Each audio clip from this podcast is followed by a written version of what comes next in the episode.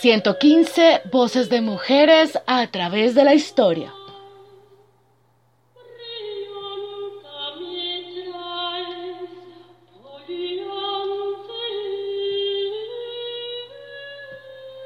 Biografías de mujeres de todos los tiempos y todos los pueblos.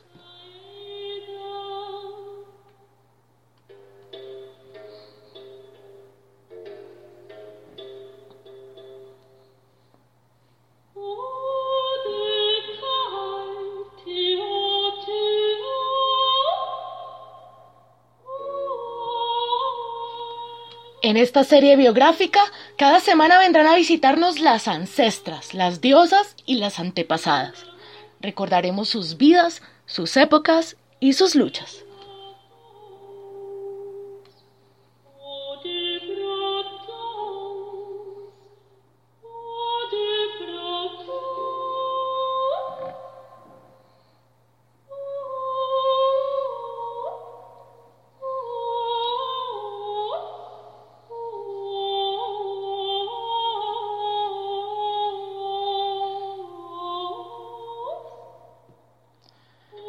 En el capítulo de hoy, mujeres en las ciencias y la salud.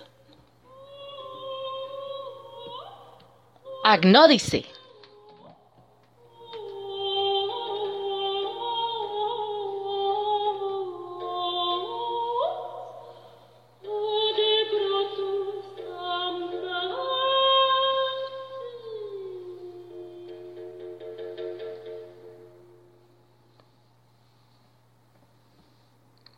Aquella mañana gris del siglo IV antes de Cristo, a las afueras de Atenas, en una colina conocida como Aerópago, se llevaba a cabo un juicio muy inusual.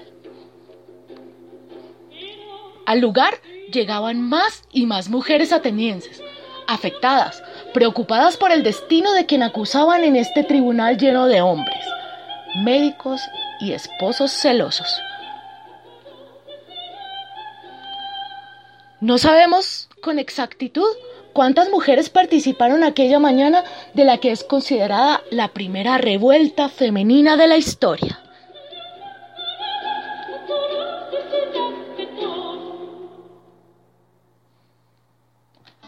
En las fábulas de Cayo, Julio y Ginio quedó consignada la biografía de la médica y ginecóloga Agnódice y la consecuente revuelta protagonizada por las mujeres atenienses que fueron sus pacientes. Las mujeres que fueron atendidas por Agnódice la respetaban y apreciaban tanto su calidad profesional que durante décadas guardaron su gran secreto, que era una mujer. El día del juicio la defendieron de sus celosos colegas y maridos, amenazándolos con quitarse todas ellas la vida si se ejecutaba Agnódice.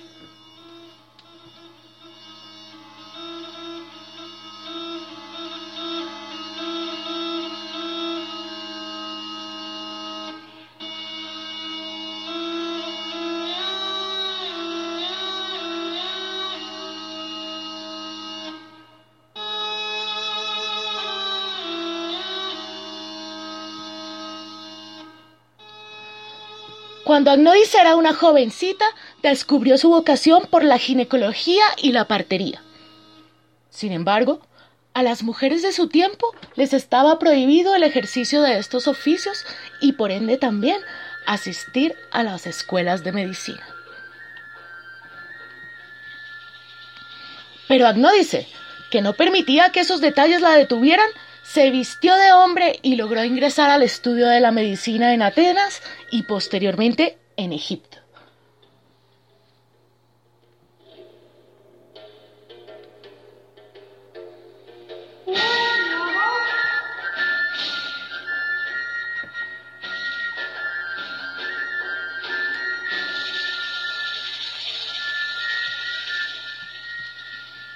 Al terminar sus estudios, Agnódice regresa a Atenas. Sabe bien que una mujer no puede abrir una consulta ginecológica. Agnódice, igual que en la escuela de medicina, se va a hacer pasar por hombre de nuevo, pues su deseo profundo e intenso es ejercer la medicina.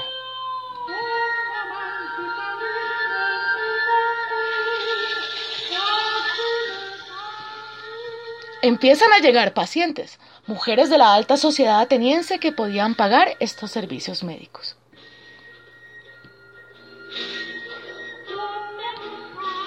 Ellas, sus pacientes, se dan cuenta de inmediato que no es un hombre quien las atiende.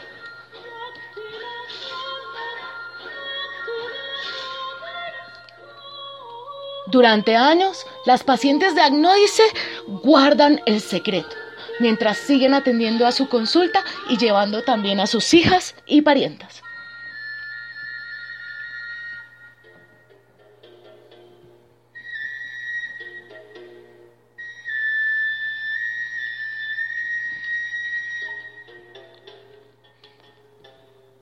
El reconocimiento y éxito profesional de Agnódice se convierte en el tema principal de un grupo de colegas médicos que se ven amenazados por la falta de pacientes, pues ellas preferían la atención de Agnódice.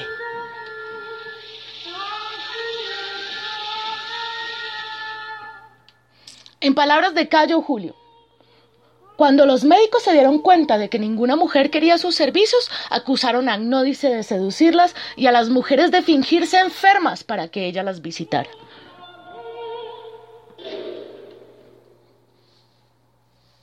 Es así como volvemos a aquella mañana gris del siglo IV a.C., en la colina Aerópago, donde se lleva a cabo el juicio Agnódice por corromper a las esposas y otros cargos que incluían estupro y lubricidad.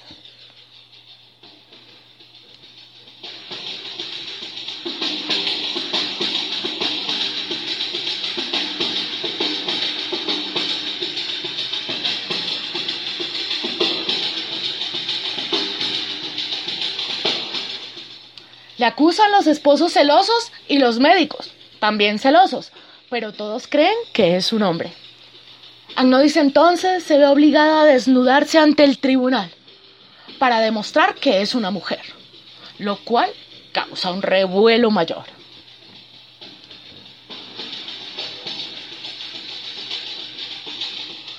Entonces se le acusó de un delito más grave, suplantación de identidad para el ejercicio de la medicina, ejercicio que estaba absolutamente prohibido por la ley de Atenas a las mujeres.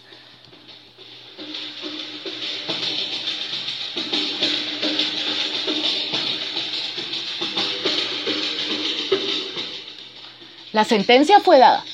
Agnódice sería ejecutada. Los médicos y maridos celosos se frotaban las manos.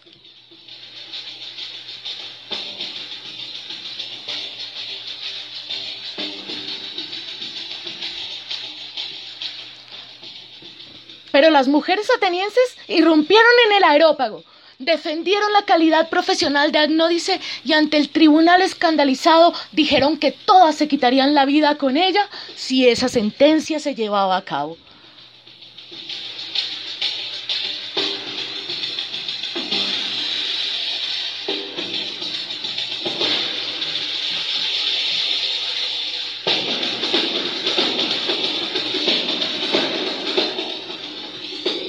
Y así las mujeres atenienses juntas salvaron de la ejecución a Agnódice.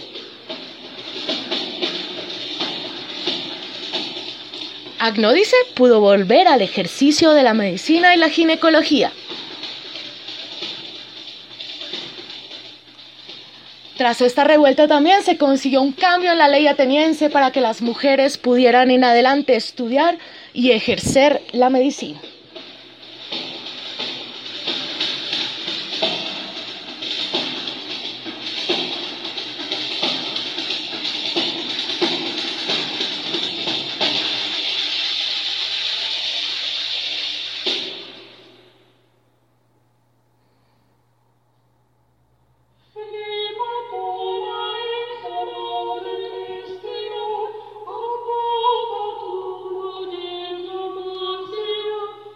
...115 voces de mujeres a través de la historia.